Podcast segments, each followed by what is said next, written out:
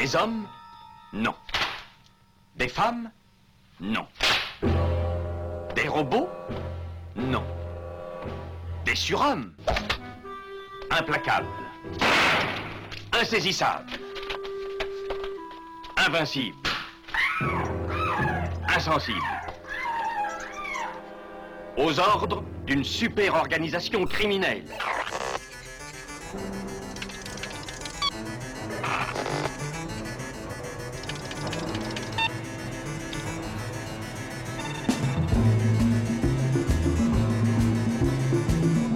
Impossible Rien n'est impossible pour... Culture prohibée. Bienvenue pour ce nouvel épisode de Culture Prohibée. Culture Prohibée, c'est l'émission hebdomadaire de la culture planète du Ciboulot, coproduite par Radiographite, graphite.net et animée par l'équipe des films de la Gorgone, lesfilmsdelagorgone.fr. Culture Prohibée, c'est aussi un profil Facebook et un podcast disponible sur différentes plateformes. Tous les détails sont sur le blog de l'émission culture-prohibée.blogspot.com. Ladies and gentlemen, let me lay on you a so-so entertainer, not much of a humanitarian, and this cat was never nobody's friend. In his final appearance on the great stage of life, uh, you can applaud if you wanna, Mr. Joe Gideon.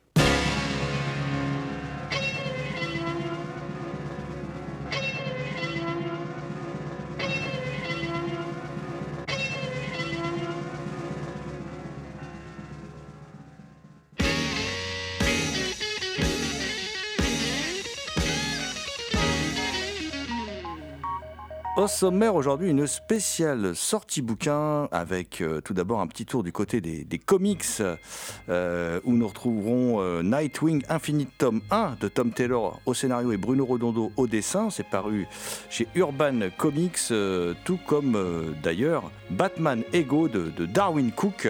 Darwin Cook auquel on, rendra hommage, on en profitera aussi pour parler de Neil Adams et de George Pérez. On fera aussi un petit côté euh, des livres gore avec euh, Too Dead for Love de Crazy Crew, euh, nouvel opus de la collection Carnage chez Zone 52 édition, Tunnel pour l'enfer de Marie Javet, Take It Easy d'Éric Fellet, Buffet de campagne d'Olivia Guérig, tout ça c'est chez Gore des Alpes. Et puis on parlera bouquin de cinéma avec le réalisme magique du cinéma chinois de Andy Biquez qui est paru chez Playlist Society. On abordera également Passeport pour Hollywood de Michel Simon paru chez Carlotta Film. Et puis deux livres parus chez Marest Éditeur, à savoir Schneider à Gianni Delon et les autres, 50 éclats de cinéma de Jérôme Desté. Euh, et puis, et puis euh, Camp volume 2 de Pascal Français, Camp euh, volume 2 Pop Camp, comédie et film musical de Pascal Français qu'on abordera euh, avec l'auteur lui-même, avec Pascal Français qui, viendra nous parler de son ouvrage dans la deuxième partie de l'émission. L'équipe de Culture Prohibée remercie Lucie Mautier, Philippe Battaglia, Benjamin Fogel, Jérémy Grima et Pierre-Julien Marest pour leur aide sur cette émission.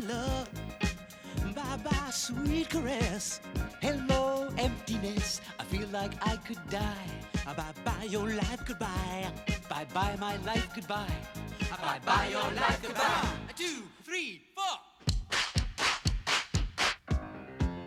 À mes côtés, pour causer des dernières sorties bouquins qui les ont enthousiasmés, euh, bah, je vais retrouver Damien Demé, dit la bête noire de Compiègne, un archéologue animal en quête de cultures souterraines et oubliées.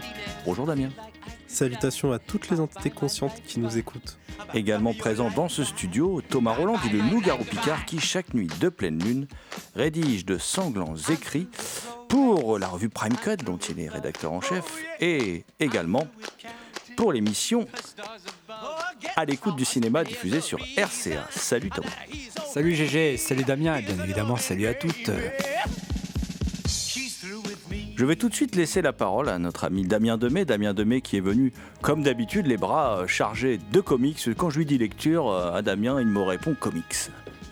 Je réponds comics et on va partir sur quelque chose de très euh, thématique et de très beau, assez nostalgique. Urban Comics a sorti cette belle édition de Batman Ego de Darwin Cook, qui est en fait un recueil de plusieurs nouvelles qu'il a écrites. Ego est la première et le dessin de Darwin lui donne un effet très, très cartoon. On dirait littéralement un épisode de la série animée euh, Batman des années euh, 90. Et cette nouvelle, qui est très courte, est une véritable pépite.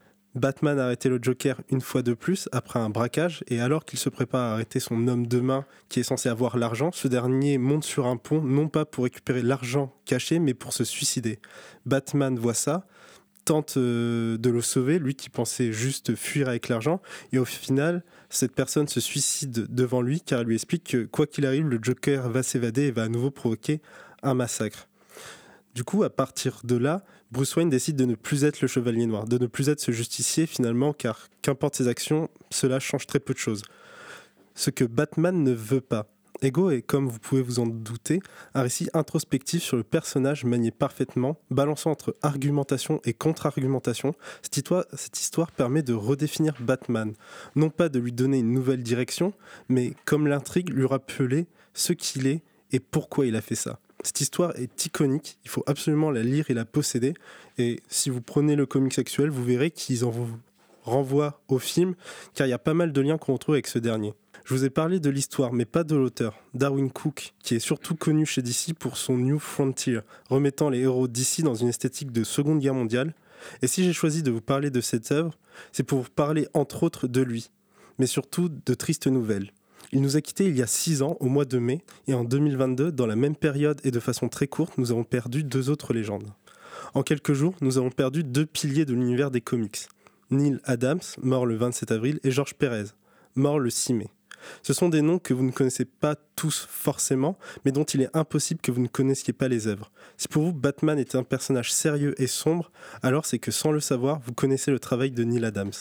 On pourrait le réduire à la création de Man-Bat avec Frank Robin ou de Razel Ghoul avec Denis O'Neill pour l'univers de Gotham. Mais c'est avant tout celui qui a réussi à poser un nouveau Batman en dépit du succès de la série comique avec Adam West, lui aussi mort il y a quelques années. Quant à George Perez, il a un poids titanesque dans mes goûts des comics.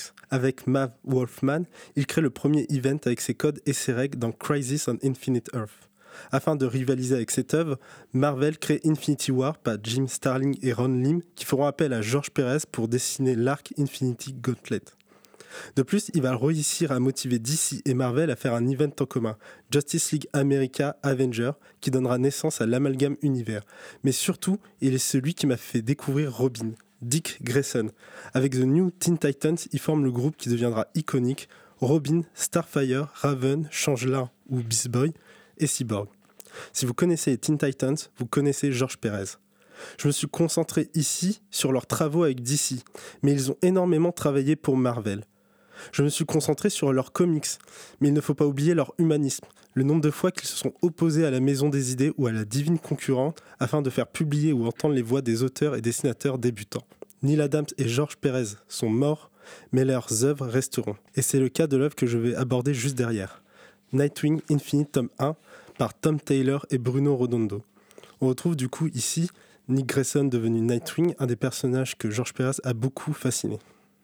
Je vous parle constamment de Tom Taylor et ça ne va pas s'arrêter, mais promis, dès que Panini Comics publie son Dark Edge chez Marvel, je vous en parlerai ici. On a Nightwing qui revient et c'est un grand retour, mais vraiment un grand retour parce que depuis quelques années, DC faisait un peu n'importe quoi. Il a une phase euh, Red Hood, on ne sait pas trop pourquoi, mais pour rappel, lors de l'arc de Tom King, KGB Beast va tirer une balle dans la tête de Dick, ce qui ne va pas le tuer mais va lui faire perdre la mémoire. Trouvant que Dick est un abruti et que c'est un mec un peu trop empathique et mou à aimer tout le monde, à être aimé du tous, le personnage va s'auto-proclamer Rick et va devenir un Jason Todd bis sans intérêt. Mais voilà, Dan Didio détestant Dick Grayson et ayant été remercié par DC, c'est à Tom Taylor de prendre la main sur un personnage qui a récupéré sa mémoire, sa valeur, ses motivations et sa confiance, car comme le dit si bien Batgirl, il est celui qui a le plus de confiance en lui vu qu'il porte le costume le plus moulant de la Bat Family.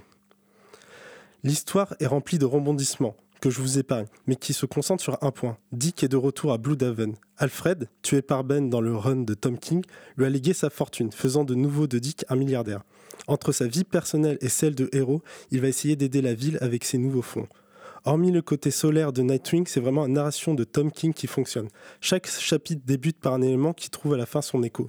Le chapitre souffle sur le fait qu'il a toujours eu un filet de sécurité quand il tombait, que ce soit ses parents, ses frères, ses amis ou bien son père adoptif, et l'histoire se termine sur lui qui veut être le filet de sécurité de la ville. Le chapitre souffle sur la cruauté de la ville, et ensuite il s'achève sur l'optimisme qui peut en être. Si ces derniers temps vous semblent sombres, ce comics est fait pour vous, pour découvrir ce personnage, le redécouvrir ou continuer comme moi à l'aimer autant. Pour voir sa place dans l'univers d'ici, mais aussi pour comprendre ce que Darwin Cook, Neil Adams et Georges Pérez nous a légué et qui continuera. Et de base, ma chronique devait s'arrêter ici. Mais hier, j'ai vu que Tom Taylor et Bruno Redondo avaient dessiné une page spécialement dans le prochain comics où on peut voir la pizzeria George et Marv à Blue Daven lors du festival Heaven. Et alors que je discutais sur une communauté avec des amis, je me suis rendu compte que dès, le premier, euh, dès la première page de ce Nightwing Infinite, nous pouvons voir cette pizzeria apparaître. C'est-à-dire que indirectement et en dépit du malheur qui a frappé euh, le monde des comics, Tom Taylor avait déjà pensé à lui rendre hommage.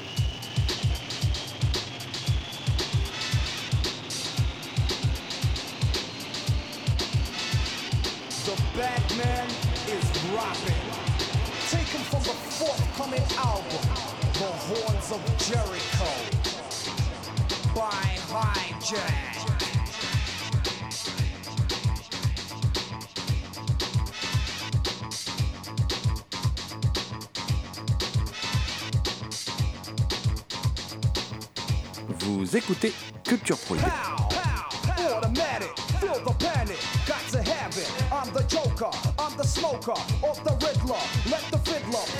Play the theme, from the scene. Made by DJ Supreme, eliminated, Terminator, exterminated with a star complicated but rated. Joy, bad boy, come again, style again, throw down once again.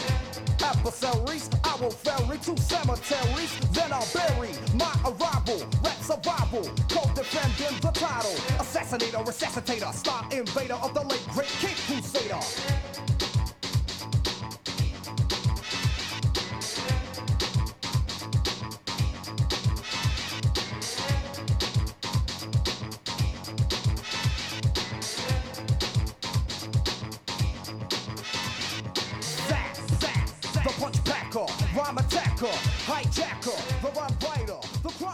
Je change de registre. Je vais aller du, du, côté, du côté gore. Et oui, euh, je vais vous parler du nouvel opus de la collection Carnage paru chez Zone 52 édition qui s'appelle Too Dead for Love, euh, qui est un, un livre signé Crazy Crew. Euh, bah oui, vous avez deviné, petite référence à Motley Crue, évidemment. hein. Alors, qu'est-ce que raconte, qu'est-ce que raconte ce nouvel opus de, la collection Carnage? Bah, C'est assez simple, en fait. hein, c'est c'est assez simple. C'est-à-dire qu'il y a un, le responsable d'une secte, une sorte de prêtre fou comme ça, qui a décidé euh, d'injecter une sorte de poison à l'intérieur de jeunes vierges qu'il a déflorées lui-même.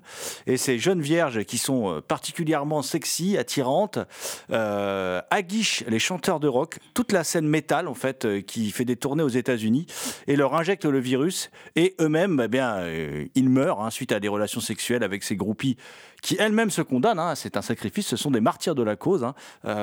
Et eux, ils explosent. Alors, ils expl- avec détail, force détail évidemment, euh, des trucs bien dégueux puisqu'on est dans la, collection Gore, euh, dans la collection Carnage, pardon, qui est l'héritière, pardon, de la collection Gore. Donc euh, c'est- assez peu ragoûtant, on va dire. Et puis, évidemment. Alors en plus c'est rigolo parce que pour ceux, alors à part le, héros qui fait partie d'un groupe fictif, tous les autres sont des vrais chanteurs de rock. On va retrouver euh, la bande de Motley Crue, on va retrouver euh, euh, Ozzy Osbourne, enfin on va retrouver plein de monde. Alice Cooper, Alice Cooper qui est qui évidemment lui n'est pas contaminé parce qu'Alice Cooper ne trompe pas sa femme. Eh oui, en tournée. Donc voilà, c'est- à mourir de rire. Euh, c'est pas très sérieux, mais c'est justement le ton de ce bouquin. Euh, et puis évidemment, bah, nos, nos, rockers, euh, en particulier les adeptes du glam rock. Ne vont pas du tout apprécier d'être victimes de ces comment dire de ces succubes. Et ils vont lever une armée de zombies constituée entre autres de rockers morts et oui évidemment. Donc euh, grâce à un pacte avec le diable il va y avoir méga baston entre la secte euh, et puis euh, et puis comment dire ces, ces zombies hard rockers. Bon vous l'avez compris. Euh, bon, on n'est pas dans quelque chose de conscientisé ou de sérieux, comme on parlait récemment, par exemple, de Gohanna Massacre, qui était un, qui était un livre euh, qui était, euh, moi je trouve, un- une sorte de référence un peu dans la collection, mais très différente du reste de la collection. Là, on est, on est revenu au basique. hein, on est aussi très, c'est très différent aussi de Firenze Zero, ça, le dernier, le dernier qui était paru avant, le David Didlo, qui était très ancré dans un, dans un délire un peu euh, cinématographico, euh, gore, euh, euh, giallo italien, enfin cinéma italien et tout et tout. Voilà, cinéma bis italien. Là, on est pour les adeptes de métal, mais pas que, hein, pour ceux qui ont envie aussi de s'éclater et de lire une histoire bien fun, bien, bien gore, bien craspec et bien drôle aussi. hein, voilà, donc euh, tout Dead for Love de Crazy Crew dans la collection Carnage chez Zone 52 édition. On vous le conseille vivement. Thomas, je crois que tu es venu aussi avec des ouvrages euh, un peu gore, mais qui ne qui ont, qui viennent pas de France, qui viennent d'un pays que l'on dit neutre et calme. Oui, qui, viennent de la Suisse. hein. C'est la collection Gore des Alpes, hein. forcément la Suisse, les Alpes. euh. Bon, on va faire un petit détour en Haute-Savoie. hein. Mais à l'heure où, où on où on enregistre cette émission, euh, on est, on, on touche à- à une fin de la pandémie. hein. Elle est beaucoup moins virulente, même si euh, elle est toujours aussi contagieuse. Elle est beaucoup moins virulente. Mais, mais, mais nous sommes quand même nombreux à se demander ce qu'il s'est réellement passé à Wuhan, en Chine, à la fin de l'année 2019. Un événement mystérieux qui a amené un charlatan marseillais à se prendre pour Jésus-Christ, tendance révolutionnaire d'extrême droite, des Français frappés d'amnésie historique à arborer une étoile jaune sans appréhender la signification d'une telle posture, des pseudo-journalistes à réaliser des documentaires aux thèses abracadabrantesques, la culture à être malmenée avec la fermeture des lieux culturels, et surtout, surtout, le retour de Hasbin pour le plus grand malheur de nos oreilles tels que Bigard ou Francis Lalanne. Oui, que s'est-il donc passé à Wuhan fin 2019 Si vous voulez la réponse, précipitez-vous sur cette nouvelle fournée de la collection Gore des Alpes, qui est constituée de trois romans d'excellente facture, car il s'agit là d'un très bon cru, un peu différent des textes précédents, en jouant plus sur l'atmosphère que sur les effets gore. Le premier d'entre eux, euh, Tunnel pour l'enfer, euh, Marie Javet euh, relate le récit d'une malédiction, celle qui frappe les habitants des gorges du Cholenen, situées dans la région du Saint-Gothard. Aucun chemin ne longe les gorges du Cholenen, mais les marches, les passerelles et les sentiers ont été bâtis par les habitants de la vallée d'Urseren de leurs propres mains. Selon la légende, ils n'ont eu besoin d'aide que pour la construction d'un pont. Le diable leur a proposé son assistance, mais ils ont réussi à le duper.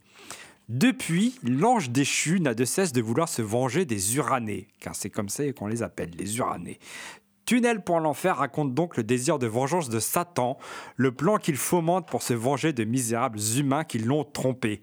Il profite alors de la construction du tunnel du Gothard pour se rassasier en âme humaine, ou tout du moins tenter, parce que c'est un peu abracassé quand même Satan dans le bouquin, hein, jusqu'à la cérémonie d'ouverture du tunnel qui va virer au cauchemar. On sent que Marie Javet s'amuse avec ce récit écrit avec humour et ironie. Elle tourne en dérision le maître des enfers et se faisant une certaine idée du patriarcat, hein, comme ça en passant. Là, là, pour le coup, c'est un peu conscientisé. hein.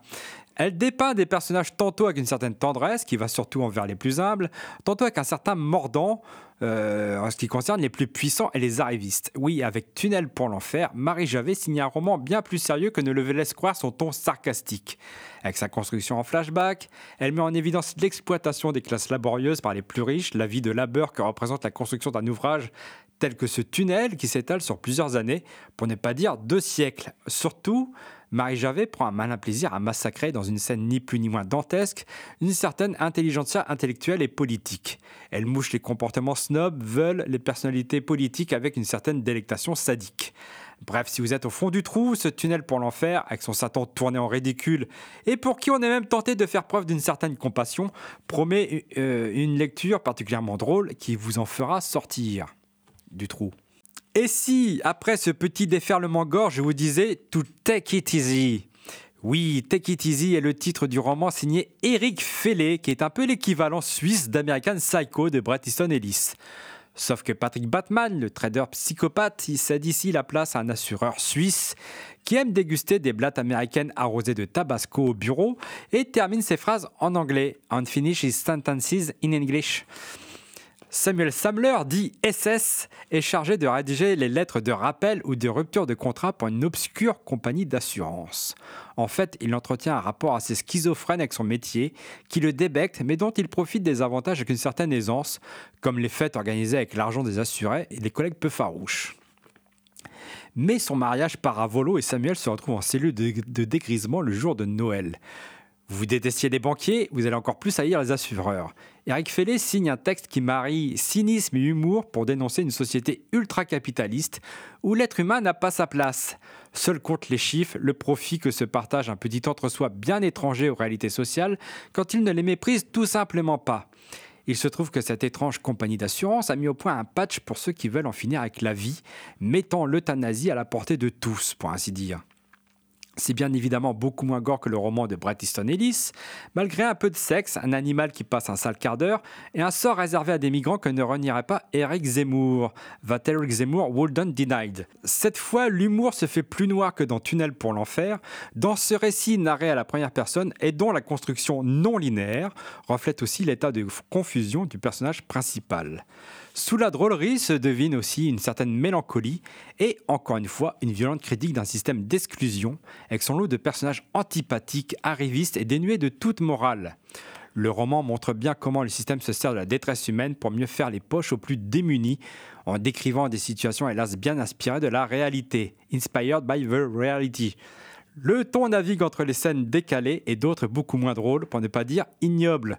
Seulement le style, et c'est aussi la grande différence avec American Psycho, se prête plus à un certain recul et une certaine désinvolture de la part du personnage, qui lui n'écoute pas Hugh Lewis on the news. Take It Easy s'impose comme un roman à peu à part dans la collection qui évoque le malaise des grandes villes, ce mal-être qui naît d'une société de consommation. Avec finalement assez peu de gore, il mise plus sur une atmosphère décalée où la sophistication des décors, des échanges, oserais-je dire humains, sont plus source de contrariété que les scènes d'horreur. Vad Horror Scenes. La lecture de ce roman est cependant déconseillée aux électeurs des tenants du libéralisme sauvage ainsi qu'aux assureurs. Mais si vous faites partie de cette dernière catégorie et que vous êtes fan de gore, alors allez-y doucement. So take it easy. Adieu monde moderne, ses grandes villes, ses turpitudes et son marasme urbain et bienvenue à la campagne de l'entre-deux-guerres avec Buffet de campagne, un roman signé par Olivia Guérig. On dit que l'air frais de la montagne est bon pour la santé. Je ne suis pas certain que le personnage principal de ce buffet de campagne partage ce point de vue. Jeune journaliste genevois hypochondriaque, Romain Naville est envoyé par sa mère à Megève, en Haute-Savoie, dans un petit chalet isolé dans la montagne afin de s'y reposer. Il réside à peu de distance d'une jeune femme étrange qui vit avec son frère, Nathalie Dutorbio. On admirera euh, la petite contrepétrie très évocatrice. Là-bas, il va bien évidemment faire connaissance avec, des gens du, les gens du cru, qui parlent parfois un vocabulaire incompréhensible, même en lisant, euh, j'ai du mal. Hein ont des mœurs plutôt rudes et d'autres individus issus de la haute bourgeoisie qui se sont pris de passion pour le coin. Il paraît que la mystérieuse Nathalie du Torbio y fabrique une charcuterie des plus excellentes.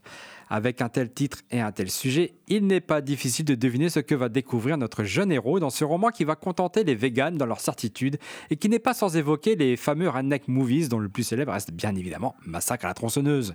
Sauf qu'ici, il n'y a ni tronçonneuse ni masque en cuir de peau humaine. Encore une fois, il s'agit d'un roman plutôt débarrassé d'effets spectaculaires et très gore, ce qui n'empêche pas quelques passages croustillants et qui se concentre surtout sur la description d'un microcosme, d'une région avec des portraits d'individus hauts et en couleur, comme cette bonne aux formes plantureuses assez portées sur le plaisir de la chair, ce curé un peu trop bavard, ces deux frères facétieux dont l'un aime à rendre visite à la bonne, pour une petite partie de jambes en l'air, aussi peu discrète qu'elle est bruyante. Voilà autant d'éléments qui déconcertent notre narrateur, assez peu habitué au contact humain. Même si la révélation finale est cousue de fil blanc, Olivia Guérig distille quelques éléments par-ci par-là pour installer un certain suspense, créer une ambiance qui va fortement contraster avec les dernières pages. Le point commun entre ces trois romans réside toujours dans la critique d'une certaine bourgeoisie, d'une société repliée sur elle-même et qui exploite les plus démunis ou les plus malchanceux, comme ceux qui s'égarent dans ces montagnes de Haute-Savoie, dans ce buffet de campagne. Euh, comme dans les deux autres romans, Olivia Guérig fait preuve d'un certain humour et de sarcasme pour étayer son propos et croquer ses personnages d'un style un peu plus classique que Tunnel pour l'enfer ou Take It Easy, avec notamment une narration plus linéaire que les autres. En tout cas, avec ce buffet de campagne qui répond de façon cohérente au final dantesque de Tunnel pour l'enfer, sans oublier la dépression civilisationnelle de Take It Easy, voilà de quoi alimenter vos cauchemars jusqu'à la prochaine cuvée de Gore des Alpes. Seulement, ai-je dit euh, dans lequel de ces trois romans il y narré ce qui s'est passé à Wuhan? Non eh bien, il va falloir acheter et lire les trois romans. Et d'ailleurs, pour se les procurer, vous pouvez vous rendre à Metaluna Store et hors circuit à Paris ou à Prose Café Librairie à Frontignan. Ou alors, vous pouvez encore les acheter sur le site de Gore des Alpes, goredesalpes.ch.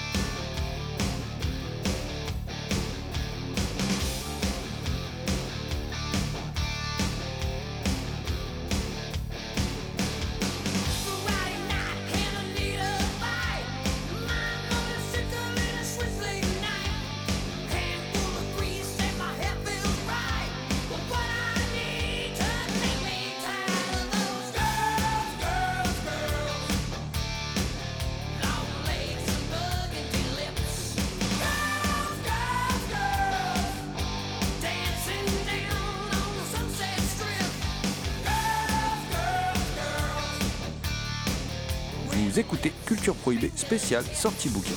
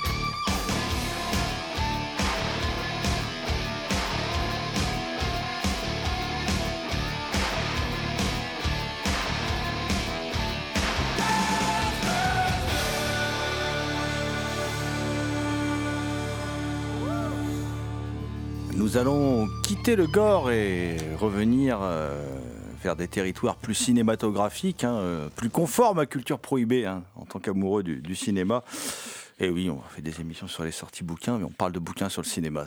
C'est- vrai qu'on on triche un peu, parfois on triche un peu. Je vais, je vais vous parler d'un livre qui est signé euh, Andy Biquez. Euh, Andy Biquez, qui est critique de cinéma, qui est le, le- cofondateur de sitacred.fr et qui est le co-auteur de l'ouvrage Conte de l'au-delà, le cinéma de M. Night Shyamalan, qui est paru aux éditions Vendémiaire. Et Andy Biquez, il, signe un livre qui s'appelle Le réalisme magique euh, du, du cinéma chinois, qui est paru donc chez, Playlist Society. Le réalisme magique du, cinéma chinois est, un livre qui s'intéresse uniquement euh, au cinéma euh, vraiment euh, produit et réalisé en Chine continentale. Il n'est pas question de, parler des, films hongkongais et taïwanais, par exemple. On est vraiment sur la Chine continentale. Alors, ce qui, bon, je dois bien l'avouer, bien que je sois assez fan de, cinéma asiatique, m'a un peu embêté parce qu'on parle de pas mal de films que, je n'ai pas vus, hein, de, films qui, ne passent, surtout en festival, en fait, qui sont pas forcément sortis au cinéma ou, pas forcément disponibles sur des supports Blu-ray, DVD, enfin pas tout le temps en tout cas. Euh, et donc, euh, alors ça peut, ça, peut être un tout petit peu embêtant pour le bouquin. Néanmoins, le bouquin est passionnant parce qu'il donne envie du coup de, voir ses livres et, euh, et il s'intéresse surtout à ce qu'on appelle la sixième génération hein, dans, dans- dans ces cinéastes. Une, génération qu'on peut faire démarrer en fait à 1989, les événements de la place Tiananmen, où il va y avoir des, cinéastes qui vont aller caméra au point, un peu à l'image de ce que pouvait être par exemple le néo-réalisme italien, où on va effectivement filmer euh, un peu plus à l'arrache, on va dire, et, on va essayer d'apporter une patte très, très documentaire. Euh, alors, Expliquer ce qu'est le réalisme magique, en plus, euh, c'est là que le bouquin est assez ardu parce que le réalisme magique, ça a été, euh, comment dire, euh, un, terme créé par le critique d'art allemand Franz Roh en 1925, euh, qui a publié un essai qui s'appelle Post-expressionnisme, réalisme magique, problème de la peinture européenne la plus récente. Et c'est là-dedans qu'il parle de, ce qu'est le, réalisme magique. Et en fait, c'est, vous allez comprendre, c'est assez simple. En fait, c'est euh, lorsqu'une poignée de peintres euh, font surgir des événements, des choses plutôt surréalistes dans un univers réaliste. Voilà. Euh, ce qu'on pourrait traduire un peu aussi par l'étrange étrangeté. hein. je me rappelle de, de, de, comment dire de quelqu'un qui pour m'expliquer pour, pour expliquer à un public une fois dans une salle ce qu'était l'étrange étrangeté, il disait tu vois un piano c'est pas étrange. Si tu mets un, piano au milieu de l'autoroute ça devient étrange. Avec un mec qui joue de la musique ça devient étrange. C'est l'étrange étrangeté. C'est un raccourci évidemment pour présenter les choses, mais donc le réalisme magique c'est un peu ça. Et si vous voulez, euh, bon, euh, on considère que des tenants du réalisme magique par chez nous, euh, en Europe, ça va être euh, Bruno Dumont, par exemple. Voilà, on va considérer Bruno Dumont étonnant dans cette certaine forme de réalisme magique.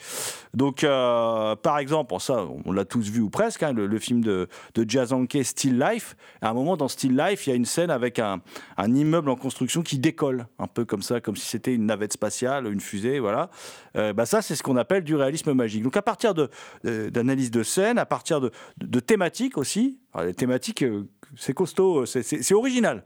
Euh, BTP et reconfiguration des villes, référence aux animaux et à des créatures légendaires, le jeu et l'argent, enfin euh, plein de thématiques comme ça qui peuvent paraître euh, très étranges, très saugrenues, et tout prend forme en fait à la lecture de l'ouvrage. Euh, je vous dis moi, le seul, le seul, le seul regret, c'est qu'il y a deux tiers des films qu'on n'a pas vus, donc du coup on a, très envie de les voir. Euh, c'est vrai que ce serait, ce serait super si Playlist Society, euh, mais après c'est une question de moyens, on pu s'associer avec un éditeur pour proposer quelques-uns des films qui sont, euh, qui sont évoqués, euh, qui sont évoqués, comment dire, dans, l'ouvrage. En tout cas, c'est un. C'est un ouvrage sur l'esthétique, donc euh, un ouvrage sur le beau, un ouvrage sur la manière dont les, cinéastes euh, chinois en plus utilisent euh, aussi la lumière, ces fameuses, ce qu'on appelle ces ambiances néo-noires, voyez, avec ces, néons rouges là qui sont, très frappants, les films de Wong Kar Wai avec la photo de Christopher Doyle, vous voyez, ce genre de choses, voilà. Donc on, part de ces motifs là pour, euh, pour évoquer le cinéma chinois dans son ensemble. Euh, en fait, un cinéma à la fois moderne et très ancré dans, un, dans son passif. Enfin, voilà. Donc, ça, donne un livre euh, très intéressant. comment dire plutôt ardu, mais, mais, un livre très intéressant. Donc je vous le conseille, je vous le conseille vivement. Ça s'appelle Le réalisme magique du cinéma chinois. C'est signé Andy Biquez et c'est dans la collection euh, EDPS euh, chez Playlist Society. Euh, et comme d'habitude chez Playlist Society, c'est un joli petit livre très, très pertinent, très intéressant. Alors plus costaud. On n'est plus dans le petit livre là, même si je crois qu'il avait connu une édition de poche. C'est un livre qui est assez dur à trouver. C'est une réédition complétée d'un fameux livre de Michel Simon. Alors, on ne présente plus Michel Simon. Je vous conseille aussi ses, ses entretiens avec John Boorman, qui ont été remis sous forme de livre paru chez Marest Éditeur. D'ailleurs, un, excellent bouquin. Euh, ça s'appelle Passeport pour Hollywood. Donc, Passeport pour Hollywood, on va retrouver euh, Billy Wilder, John Huston, Mankiewicz, euh, Polanski, Milos Forman, Wim Wenders. D'ailleurs, cette édition, elle présente des, entretiens inédits avec Milos Forman, euh, qui se rajoutent à la. C'est la dernière fois que le livre était paru, c'était en 87 hein, quand même. hein. Euh, enfin, en poche, en poche chez Ramsey en 92, pardon. Et depuis, euh, le livre n'avait pas été enrichi. hein. et là, il a été enrichi donc de, nouvelles interviews avec Milos Forman qui revient sur Larry Flint, Man on the Moon, et les fantômes de Goya. Larry Flint, Man on the Moon, déjà pour moi deux chefs-d'œuvre. Les fantômes de Goya, euh, je, suis moins fan, je trouve ça intéressant, mais je préfère, je préfère Man on the Moon en fait dans sa dernière partie de carrière que je trouve extraordinaire. Et donc le principe du livre, c'est assez simple, c'est bah, ces réalisateurs qui à la base ne sont pas euh, américains, ne sont pas états-uniens, et qui vont aller travailler aux États-Unis. Et donc, euh, alors pour certains, dans, les cinéastes qui sont interviewés là, hein, euh, ça va devenir vraiment une vraie obsession de comment filmer les États-Unis avec un regard d'Européen. Ça va donner même un film comme Paris, Texas, pour Wim Wenders. hein, on, est, complètement dans la, dans la thématique euh, du livre. Et puis après, il y a des, il y a- des, comment dire, euh, des personnes qui vont avoir un regard plus, plus éloigné, un regard, euh, j'ai envie de dire, presque plus de sociologue, hein, comme par exemple Miloš Forman, hein, euh, qui, qui, pose vraiment un regard sur les États-Unis, mais comme il posait un regard quand il était dans les pays de l'Est et que bon, il a dû partir, hein, parce qu'il était plus, il était plus dé- désiré.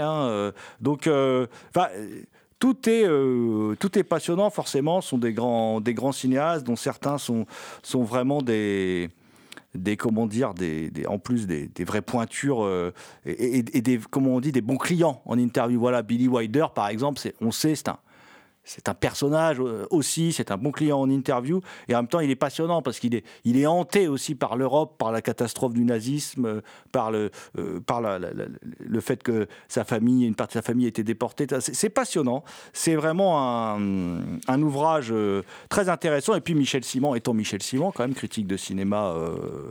Quand même euh, euh, assez, impressionnant. Euh, il ne peut s'empêcher évidemment de revenir avec ses metteurs en scène sur leur méthode de travail, sur la manière dont ils préparent les films, la manière dont ils les mettent en scène. Bah, voilà, enfin, c'est passionnant, c'est chez Carlotta Film, ça s'appelle Passeport pour Hollywood et on vous le conseille vivement, surtout quand comme moi vous aimez les livres d'entretien. Nous allons finir cette émission avec deux ouvrages, deux ouvrages parus chez euh, Marest Éditeur. Alors tout d'abord, un ouvrage qui traduit vraiment, je trouve, la richesse de cet éditeur, euh, qui parfois va, faire paraître des, livres assez ardus, et puis d'autres fois des livres plus pour les cinéphiles, hein, par exemple les entretiens avec Bourman, euh, dont je parlais dans ma précédente chronique, menée par Michel Simon, des, livres totalement originaux, passionnants comme Camp, dont on va parler après, hein, sur des, sur de, comment dire, euh, sur des sujets abordés nulle part ailleurs. Et puis, et puis, il- va y avoir ce livre-là, Schneider, Adjani, Delon et les autres 50 éclats de cinéma, qui est plus un livre qui, qui, va être le, livre un peu d'été qu'on va prendre comme ça. J'allais dire qu'on va prendre sur la plage, mais maintenant il fait 30 degrés, même au mois d'avril et au mois de mai, donc euh, qu'on peut prendre tout le temps sur nous maintenant. En fait, on peut lire dehors tout le temps. Voilà, Euh, qui va être un, livre, on va dire, plus léger, en tout cas plus apte à rencontrer le, grand public.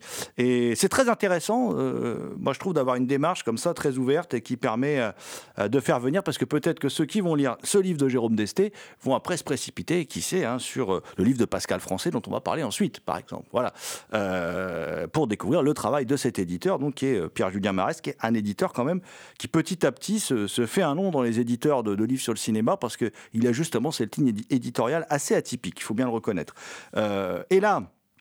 Euh, dans Schneider, Adjani, Delon et les autres, euh, le livre, en fait, est une succession comme ça de, petits, euh, c'est pas des chapitres, hein, mais de, comment dire, de, petits textes qui font de, de 3 à 5, 6 pages et qui sont des évocations, alors soit de tournage, soit de, euh, soit aussi de, de- d'embrouilles sévères hein, euh, de, euh, entre Adjani et Huppert, par exemple, ou de, ou, et de nombreuses embrouilles de Melville avec ses acteurs. Bon, la, la plus célèbre, c'est évidemment euh, Bébel qui lui met un bourre-pif, hein, voilà, enfin ça tout le monde le sait.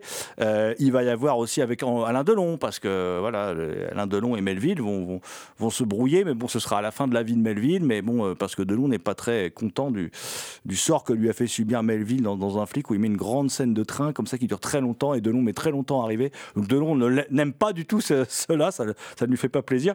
Enfin, il y a plein de choses comme ça. On découvre les mots de Depardieu aussi, pas toujours tendres, avec ses, ses, ses- comment dire, euh, les, les difficultés liées au tournage avec Piala, euh, Marceau, Depardieu, voilà où ça avait été un peu, un peu tendu euh, sur Police. Euh, bon, après, par contre, le livre n'est pas que ça. Ce n'est pas une compilation euh, d'anecdotes de tournage ou de non. Le livre, c'est aussi, euh, ça raconte aussi les relations que peuvent avoir les réalisateurs avec euh, leurs muses, avec euh, comment les réalisateurs vont façonner leurs actrices, leurs acteurs. Euh, le le passage où Brigitte Bardot évoque la manière dont, dont Clouseau lui a écrasé le pied pour la faire pleurer pour une scène est tout à fait révélateur du tempérament de Clouseau. Clouseau qui est comme Melville, certainement celui qui revient le plus. Euh, Melville, Piala, Clouseau, enfin visiblement trois, trois metteurs en scène euh, euh, assez durs hein, avec leur- leur- leurs équipes et, voilà. Et puis et, et- qui n'hésitent pas parfois. Donc cette relation très intéressante entre la manière dont, dont les réalisateurs voient l'acteur, l'actrice, la manière dont l'acteur, l'actrice voient le réalisateur, et parfois d'ailleurs des dissensions très intéressante où on découvre, euh, on découvre, on le savait déjà, hein, mais euh, dans les altercations entre Léa Seydoux et Abdelatif Keshish après la vie d'Adèle, on, découvre que euh, Keshish renvoie tout le temps à, la classe à laquelle elle appartient, Léa Seydoux en expliquant qu'il a dû euh, rallonger le tournage pour voilà parce que c'est compliqué pour elle de faire plus populaire tout ça allant même jusqu'à dire peut-être que ça ne l'intéresse pas. Euh, voilà ce qui n'enlève rien aux qualités d'actrice de Léa Seydoux mais en tout cas il y a- il y, a eu euh, une vraie euh, une vraie comment dire un, vrai contentieux entre l'une de nos plus grandes actrices actuellement et puis l'un de nos plus grands réalisateurs, parce qu'on a tendance à l'oublier, mais Abdelatif Kechi, c'est un immense metteur en scène, euh, même s'il se fait plus discret ces derniers temps, il est moins en odeur de sainteté, mais ça reste un, immense euh, metteur en scène. Euh, et puis ce livre, c'est aussi du style, parce que ce n'est pas qu'une compilation, donc hein, c'est un livre écrit avec du style qui fait comment dire, qui éclaire tout un pan de l'histoire du cinéma français. Alors, euh, on, peut citer, je vous ai juste gardé un petit passage euh, sur Jean Gabin, La Grande Illusion en 1938, juste les- les trois premières phrases du texte. Il y aurait plusieurs faisceaux pour tenter de s'orienter dans la carrière touffue de Gabin. Celui des couleurs d'abord. Il y aurait le noir du vivier, le marron grangier, le gris brumeux carné, le bleu de la mer, du ciel et des cimes, un bleu foncé, grémillon, et puis il y aurait le blanc renoirien. Ça fait quatre phrases, hein, je me suis trompé.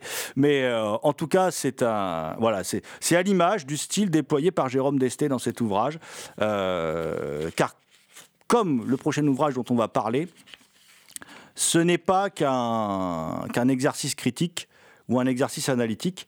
Il y a aussi du style. euh, ce sont des auteurs qui savent écrire. Donc Jérôme Desté, Schneider Adjani, Delon et les autres, 50 éclats de cinéma. Et puis on va passer à, mon petit chouchou. Vous savez, c'est mon, mon critique de cinéma que j'adore. Moi, je, le trouve super. J'adore le lire. J'adore, puisqu'il est avant tout, hein, ce, était, ce que rappelait d'ailleurs Christophe Bier dans les, dans la, préface du précédent volume de Camp. Euh, il est avant tout un écrivain, avant d'être un, critique de cinéma. D'où, sa plume euh, toujours euh, passionnante à lire, toujours très entraînante, toujours, enfin voilà toujours aussi brillante. Et ben ce volume 2, Camp, volume 2, pop, camp, comédie et film musical, ben, se consacre toujours au camp. hein. donc on va, on va le dire vraiment avec l'accent comme il faut, le camp. Voilà. Et le camp, on va tout de suite revenir, hein, de toute façon, sur ce qu'est le camp, et aborder donc camp, volume 2, pop, camp. Comédie et film musical paru chez, chez Marais Éditeur. On va tout de suite aborder euh, ce livre avec son auteur Pascal Français. Euh, ce que vous allez écouter là n'est qu'une comment petite mise en bouche, euh, puisqu'à la rentrée vous pourrez écouter la, la version intégrale de, de cet entretien. Donc tout de suite Pascal Français au micro de Culture Prohibée.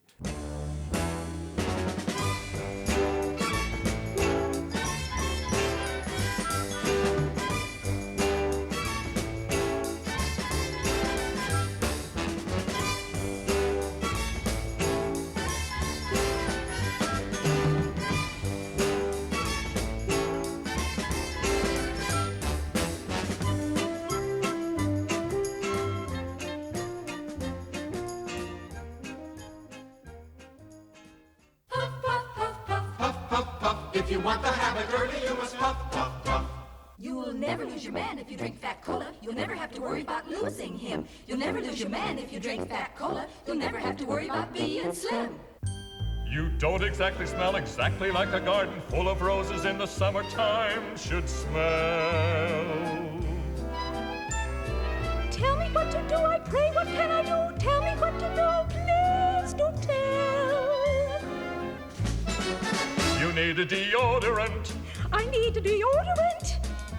You need a brand new scent, new daisy chain deodorant. You need a deodorant. Deodorant? I said a brand new scent, Deodorant? I need a brand new scent. new daisy chain deodorant. Bonjour Pascal Français. Bonjour.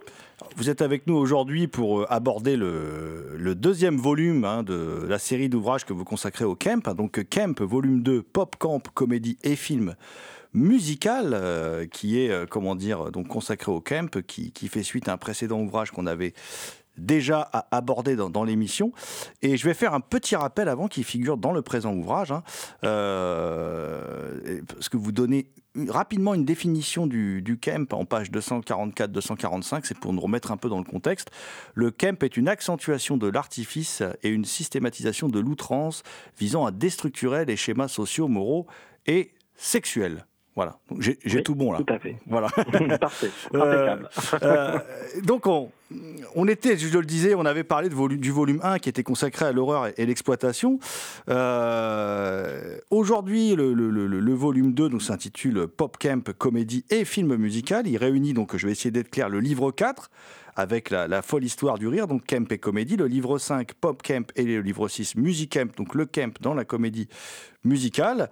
Euh, la première partie, donc, c'est sur la comédie, et vous y revenez sur Jerry Lewis et sa collaboration avec Frank Tashlin, allant jusqu'à expliquer, et ça, ça m'a, euh, parce que j'avais jamais songé à ça, en fait, ça m'a, désarçonné, jusqu'à expliquer que le, désa- le, le désamour un peu du public américain pour Jerry Lewis fait surtout de la critique, hein, euh, voilà, euh, mais du public aussi, hein, serait, peut-être pas sans lien avec son, son ambiguïté sexuelle qui, prévaut dans les films vis-à-vis des femmes. Oui, bah, je pense qu'en fait, il y a, vraiment une grande différence entre l'accueil qu'a eu Lewis dans les années 60 en France, où il était un petit peu sacralisé comme un, comme un metteur en scène auteur, en fait, euh, par la critique auteuriste, et, euh, et la critique américaine qui, qui jugeait que c'était juste un clown qui n'avait strictement aucun, euh, aucun intérêt. Bon.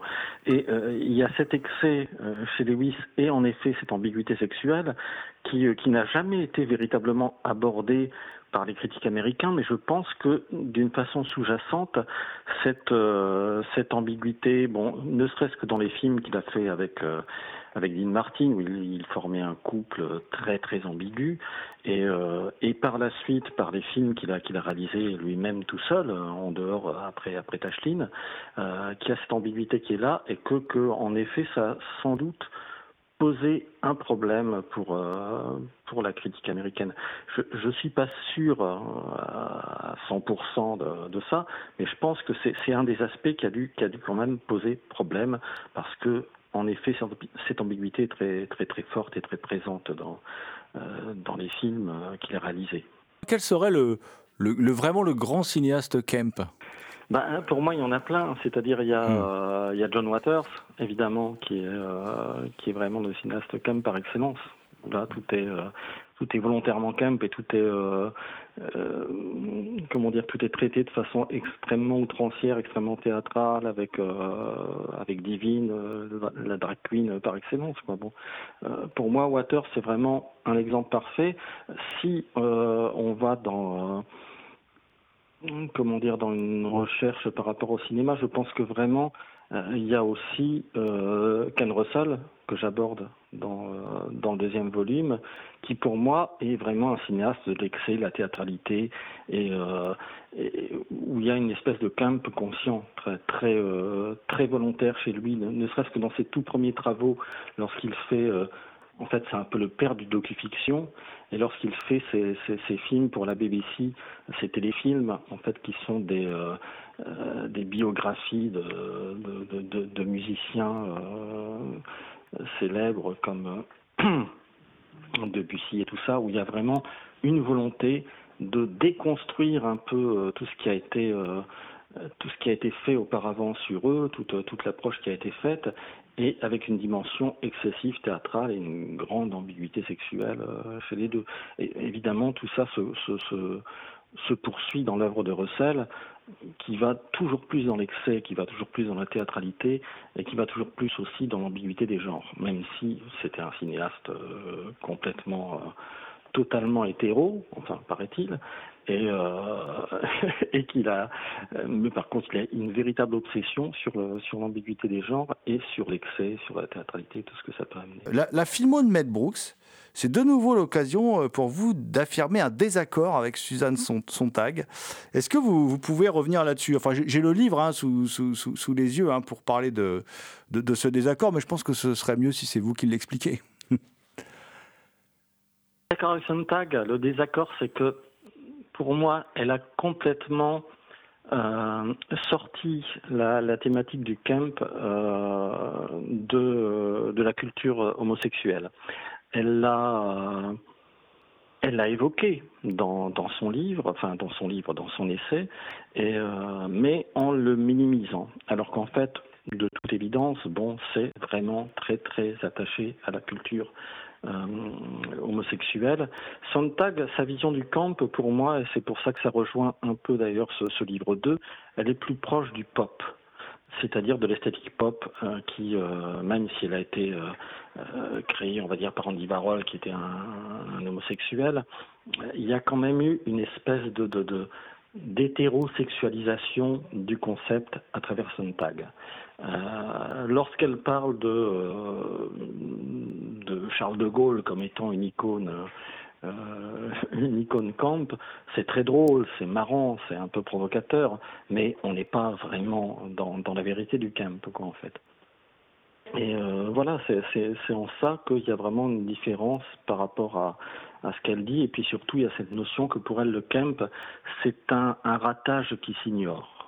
C'est-à-dire que c'est, on va dire que ça, ce sont des nanars, quoi. Ce sont des films qui sont des, nanars et des navets, un thème que j'aime, j'aime pas beaucoup d'ailleurs. Bon, mais euh, pour moi, c'est tout à fait faux parce que le véritable camp, il y a une conscience, une volonté de dérision, une volonté de déconstruction à la fois des genres cinématographiques et des genres sexuels aussi, et qui, qui est- qui est très volontaire. Quoi. Le, le vrai camp est là-dedans. Après, euh, le nanar, non, pour moi, c'est on est plus proche du euh, plus proche du kitsch, on va dire, que, que du camp. Hum. Euh, justement, euh, vous l'abordiez à l'instant, euh, il y a le, li- le livre 5 hein, où, où vous parliez donc de, vous parlez de, du pop. À la lecture de Ouais. ce livre, on a l'impression que les, années 60 sont une époque bénie pour le camp. Vous évoquez le fait que le pop pourrait être une récupération mainstream du camp. Est-ce que vous pouvez nous en dire plus là-dessus? Oui, tout à fait. Je pense qu'il y a, qu'il y a une, une espèce de récupération, c'est-à-dire que toute, toute l'esthétique camp consciente gay était un peu dans l'air du temps et a été récupérée par par les studios qui à l'époque euh, les grands studios hollywoodiens ne savaient plus trop quoi faire pour attirer un nouveau public à l'époque euh, où on était dans, l'ouverture dans la libération sexuelle et euh, dans la libération aussi au niveau de la censure, et qu'il y a une volonté de, toucher un nouveau public, et donc ils ont essayé à toute force de faire des films qui soient un peu libertins, un peu euh, un peu décalés, un peu euh, bon bah en fait qui, qui, qui ait une esthétique gay en fait euh, dedans, sans vouloir l'affirmer non plus, et ça a donné des films complètement hybrides, qui sont tournés parfois par des réalisateurs qui, qui sont très très loin de tout ça, de cette esthétique, des réalisateurs qui étaient un peu au- aussi en bout de course, on va dire comme Otto Preminger euh, lorsqu'il fait Skidoo, euh, ça- qui, est, qui, est un, qui est un film camp absolu, absolument délirant. Euh, euh, ils sont ils sont ils sont loin de ça ils comprennent pas donc ça ça, fait des, des espèces de films qui sont à la fois qui se veulent très libéraux et qui sont à la fois très coincés. Et ça fait des, productions de- des films euh, très étranges ont le cul entre deux chaises, quoi, en fait, complètement, euh, qui, conservent une espèce de, de- d'esthétique hollywoodienne, de, de, thématique hollywoodienne, avec une espèce de thématique libérale qui était un peu celle du cinéma expérimental qui se faisait dans les années 60, euh, du cinéma underground. Euh, il y avait une espèce de volonté de mélange de ces deux choses. Et ça donne des films hybrides qui sont passionnants, qui, sont d'autant plus camp que justement on ne peut pas les situer euh, d'une façon ou d'une autre. Est-ce que ce sont des films réac Est-ce que ce sont des films libéraux? On n'en sait rien parce que c'est vraiment, entre les deux. Et c'est à la fois complètement excessif, délirant, et en même temps euh, très, euh, très répressif, très réprimé dans la, façon dont, les films sont tournés. Et pour moi, Skidoo, c'est vraiment un exemple parfait de ça. Je voulais terminer euh, cet entretien sur le, euh, comment dire, sur le, le volume 3 donc, qui, qui s'annonce. Alors, vous en parlez un peu dans la postface. Ouais. hein, euh, voilà. Est-ce que vous pouvez, pour nos auditrices et auditeurs, euh, nous en dire un peu plus sur ce qui constituera le, le sel du, du- de l'ultime volume donc, de cette euh, série de livres sur le Kemp? Alors, le volume 3 va être consacré à ce que j'appelle le mélodrague, c'est-à-dire le mélodrame euh, des années, euh, donc euh, comme c'est la période que, je traite, dont je traite, 60-70, qui sont des, mélodrames américains dans lesquels les personnages féminins joués par Lana Turner, Vivian Lee, enfin toutes les Joan Crawford, les grandes actrices du mélodrame de l'époque, incarnent en fait des, des personnifications de personnages homosexuels masculins. Voilà. Ce sont des espèces de transpositions de. Elles, ont des rôles de drag queen, quoi, je dirais en fait, euh, dans ces films. Donc il y a plusieurs films qui seront abordés comme ça. Il y a des films d'Edward Mitrick.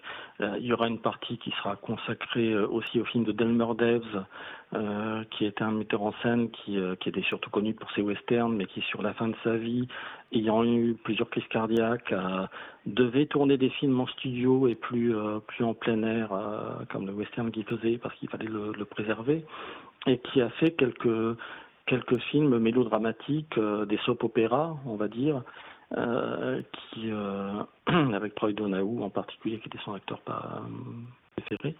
Et donc voilà, il y a toute cette partie qui est sur le mélodrague. Et ensuite, essentiellement, ça va être sur le camp gay, mais ouvertement gay, réalisé par des metteurs en scène homosexuels qui se revendiquaient tel, tel, tel quel, et sur donc le cinéma aussi underground gay de l'époque. Des metteurs en scène comme Jack Smith, comme euh, les frères Cushard, des, frères jumeaux qui ont, qui ont fait des films absolument délirants, euh, underground, euh, expérimentaux, et qui, qui sont, euh, qui sont assez passionnants.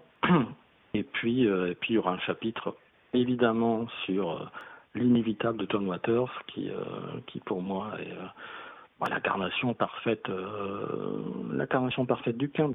C'est pour ça que je l'ai réservé pour la fin. D'ailleurs, il fera la couverture de, du livre. voilà. D'accord. Alors, euh, donc, ce sera évidemment chez Marès Éditeur, comme ce volume 2, hein, donc Kemp volume 2, pop, Kemp, comédie et film musical, donc euh, chez Marès Voilà. Éditeur, et euh, donc de Pascal Voilà, Français. en octobre, euh, en octobre 2022.